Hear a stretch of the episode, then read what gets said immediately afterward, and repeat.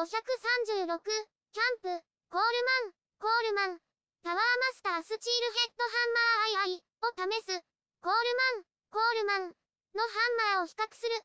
おはようございます。息子から庭でキャンプしたい要望がありました。BOD、ワンポールテント S を貼って過ごします。コールマンのペグハンマーを開封する。コールマンのペグハンマーを買いました。ワンポールテントで試してみます。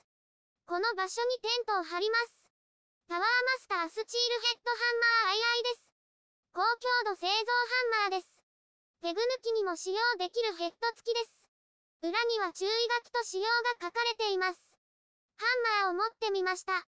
先端は金属で大きいです。四角型になっています。コールマンのロゴがあります。ここにもロゴがあります。ハンマーが飛ばないようになっています。ハンマーを比較する。既存のハンマーを持ってきました。比較してみます。重さは同じくらいです。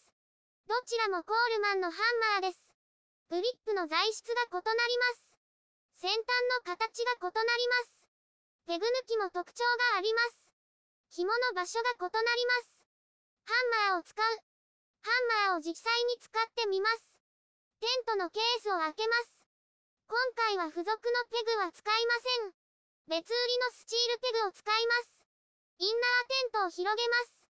ハンマーで打ってみます。先端が大きいので打ちやすいです。もう一つのハンマーです。力をかけずとも重さで打てる感じです。順番にペグを打ちます。ペグを打ち終わりました。紐はちょっと長く感じます。このように余ってしまいます。もう一つのハンマーはちょうどいいです。BOD、ワンポールテント S を貼る。ポールを組み立てます。インナーテントを開けます。ポールを刺して立てます。フライシートをかけます。ベルトをペグにかけます。順番にかけていきます。ベルトを引いて締めます。ガイドロープをほどきます。ロープにペグを打ちます。ペグを打つ音が異なります。自在金具を引いて貼ります。ベンチレーターを広げます。入り口のチャックを開けます。巻いて固定します。ワンポールテントが貼れました。終わりに。こちらは大きいわけ、打ちやすいです。こちらはコンパクトに持ち運べます。それぞれ使い分けていきます。YouTube でたくさん動画を公開しています。概要欄からリンクを参照ください。